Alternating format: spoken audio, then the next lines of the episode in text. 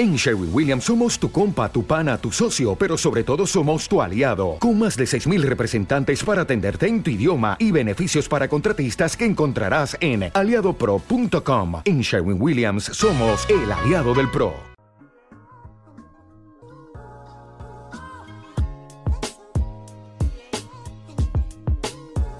Hola, hola, gracias por acompañarme en mi podcast de Mentes, un espacio enfocado en el bienestar emocional, psicológico y social.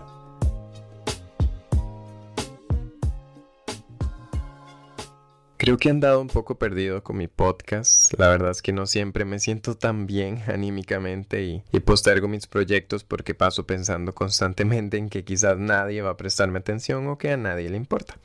Pero bueno, una cualidad más de ser autista.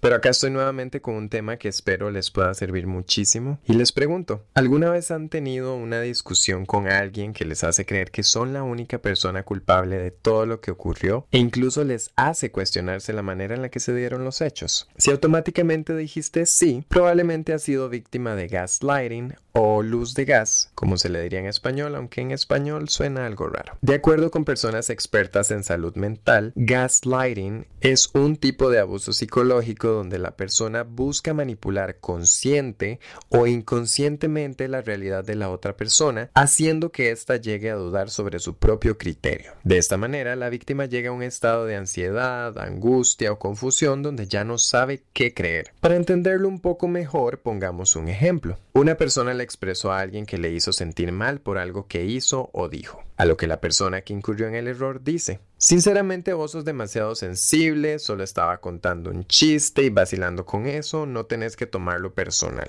¿Qué nos dice este mensaje? Nos dice que la persona que incurrió en el error porque hizo sentir mal a la otra persona trata de persuadirle para que piense que todo fue un error e invalida que esta persona se sienta afectada porque percibió todo de una manera incorrecta. Con este tipo de personas, aunque pelees o defiendas tu punto, nunca llegarás a ningún lugar porque siempre invalidarán tu pensamiento y se defenderán a más no poder sin reconocer que lo que están haciendo muchas veces no es lo correcto. Ahora bien, ¿Cómo identificamos a estas personas? Usualmente se trata de personas sumamente manipuladoras que mienten constantemente, recurren a tus inseguridades a manera de broma porque en el fondo se sienten inferiores y con ello tienden a sentir poder sobre vos. Tienden a ridiculizar en frente de otras personas, se fijan solo en los defectos, no reconocen tus méritos, te amenazan de cierta manera o sin decirte nada de pronto te castigan excluyéndote de ciertas cosas que te gustan, usan un lenguaje en el que te ponen como la persona dramática, exagerada, sensible, te echan la culpa, niegan haber dicho las cosas, minimizan tus emociones, entre otras.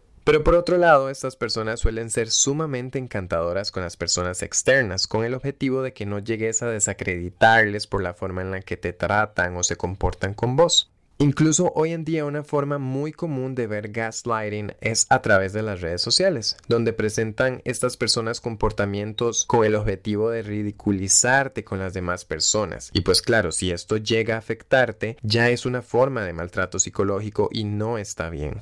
Ahora vamos a la otra pregunta, ¿y cómo se sale de este tipo de situaciones? Bueno, la intuición nunca falla, y lo principal, como en todo, es reconocer el problema. Nadie muchas veces quiere aceptar que es víctima de manipulación, pero reconocerlo realmente ayudará a enfrentarlo. Es necesario comenzar a expresar mejor las emociones, con más libertad, sin sentirte culpable, Nadie puede decirte cómo debes sentirte ante cierta situación. Por eso es bueno establecer tus propios límites sin tener miedo de lo que pueda pasar si estas personas los traspasan. Y cada vez que lo hagan, por supuesto, tenés que ser firme y dejar los límites muy claros. Y si se repiten acciones que te dañan, se lo haces saber nuevamente. Y ya si la persona no se hace responsable, puedes tomar la decisión de continuar o no en esa relación. Este tipo de manipulación es tan sutil que cuesta mucho que la víctima llegue a verlo por sí sola, si no es porque muchas veces personas cercanas manifiestan preocupación, ya que es peligroso porque también conlleva continuar en relaciones tóxicas donde te hacen creer que tenés un problema, fomenta tus inseguridades y también a depender de la opinión de las demás personas. Al final las personas que recurren a este tipo de manipulación emocional son muchas veces narcisistas y tienen muchas cosas que resolver, pero ocultan sus inseguridades proyectando una imagen de superioridad. Pero en el fondo usan una coraza que esconde muchas inseguridades, pero se alimentan de hacerle gaslighting a las personas para salirse con la suya y evitar reconocer sus propios problemas y errores. Espero que este episodio corto te pueda servir para evaluar esas relaciones tanto de pareja, amistad, familia y demás, y para darte cuenta si has sido o estás siendo víctima de gaslighting. Si en algún punto consideras que ocupas ayuda, intenta pedirla, incluso ir a terapia realmente puede ayudarte mucho a tener esas herramientas para identificar esas situaciones y pues defenderte mejor ante una persona que te haga esto. Por último les dejo mi correo electrónico al cual me pueden contactar. Es podcast.d.mentes13 gmail.com o en mi Instagram Brian13j.